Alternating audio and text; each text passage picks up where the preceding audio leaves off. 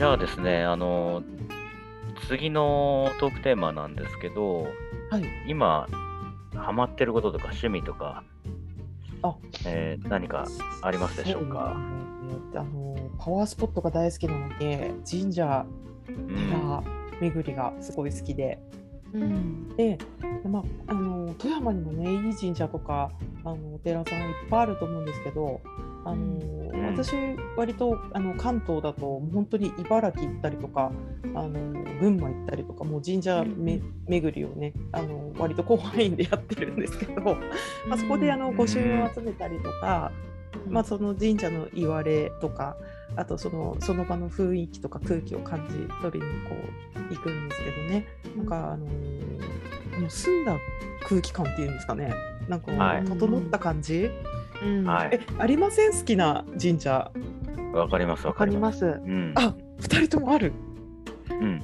空気がやっぱり違うのわかりますよね。うんわかります。うん。みゆきさんちなみにどこの神社好きですか？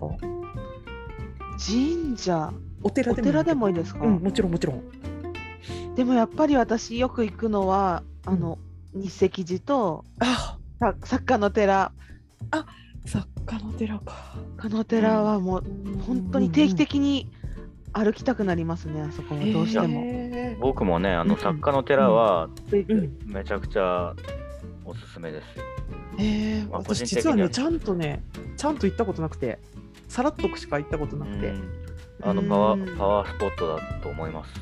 へえあじゃあぜひ今度帰った時。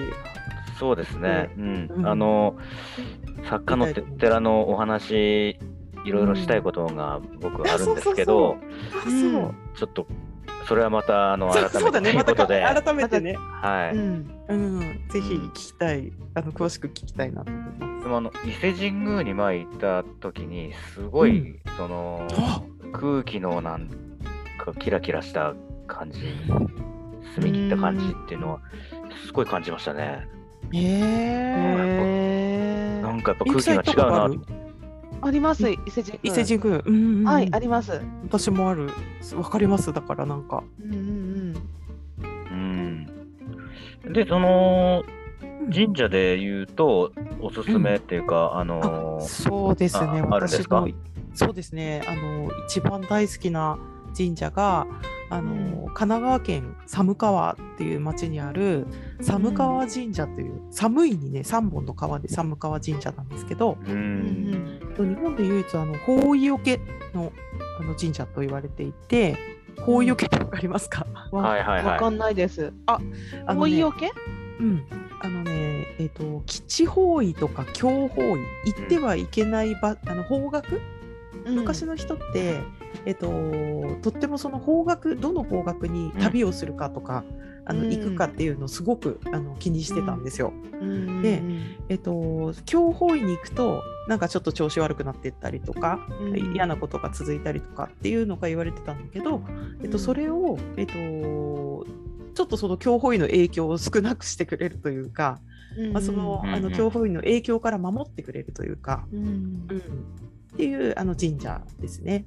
うん、あのそういうそういう神社があるっていうのを聞いたことありますね。それがうん。寒川神社なんですね。うん。何がね好きかっていうとね境内がものすごい掃除されてるんですよ。すごくうん。あの広い、うん。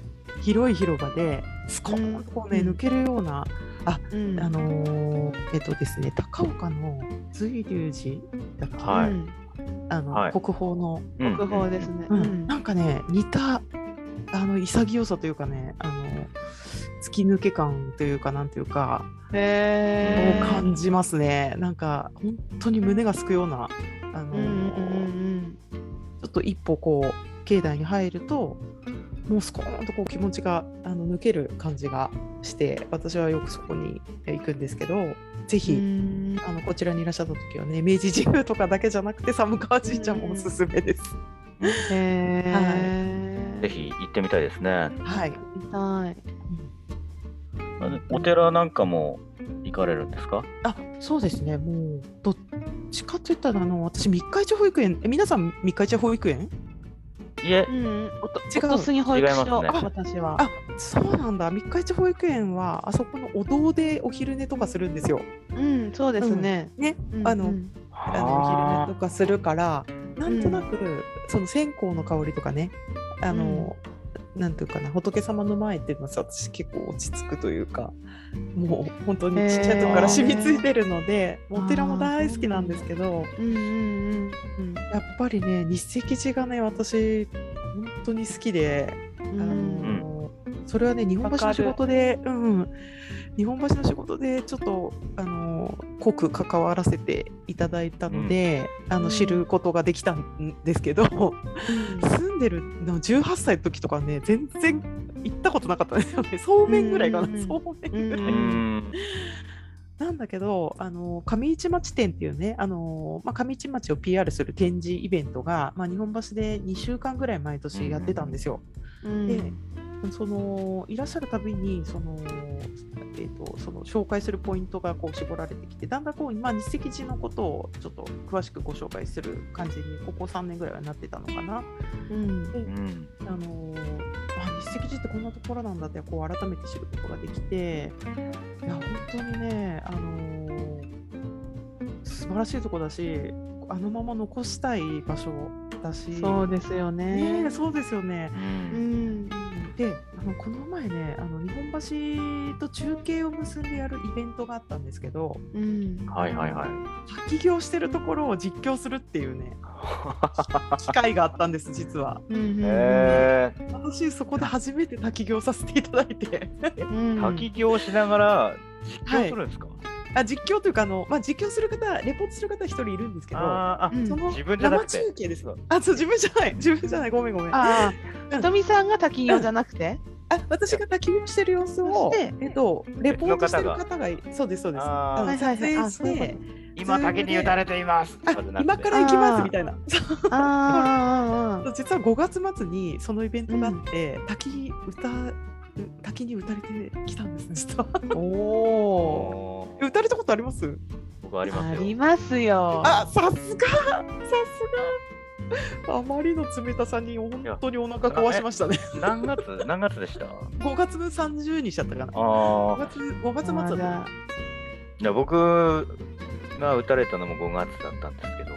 うーん。寒かっもうなん私か9月か10月ぐらい。結構寒い時ですね。もう無理無理。いやちょっとマジで冷たあうい。ん。あの思い出しただけで あの息が苦しくなる。わかる。そうそうそう。僕僕はあの息の仕方がわからなくなりましたね。わかる。うん一瞬。私もそう。うん。わかります。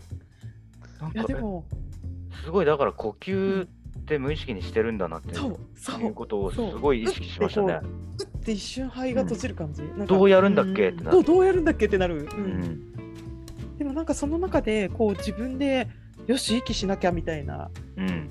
こととかなんかああの本当に何十秒の間にいろんなこと考えるじゃないですか、うんうんうん。水の冷たさとか、うん。その勢いとかうん。すっごい長く感じるなとかすっごい短い間にいっぱいのことを考える、うんでもそのことだけにしか集中しない時間ってすごいなと思って、うん。うんすごいいい経験させてもらったと思。う。ん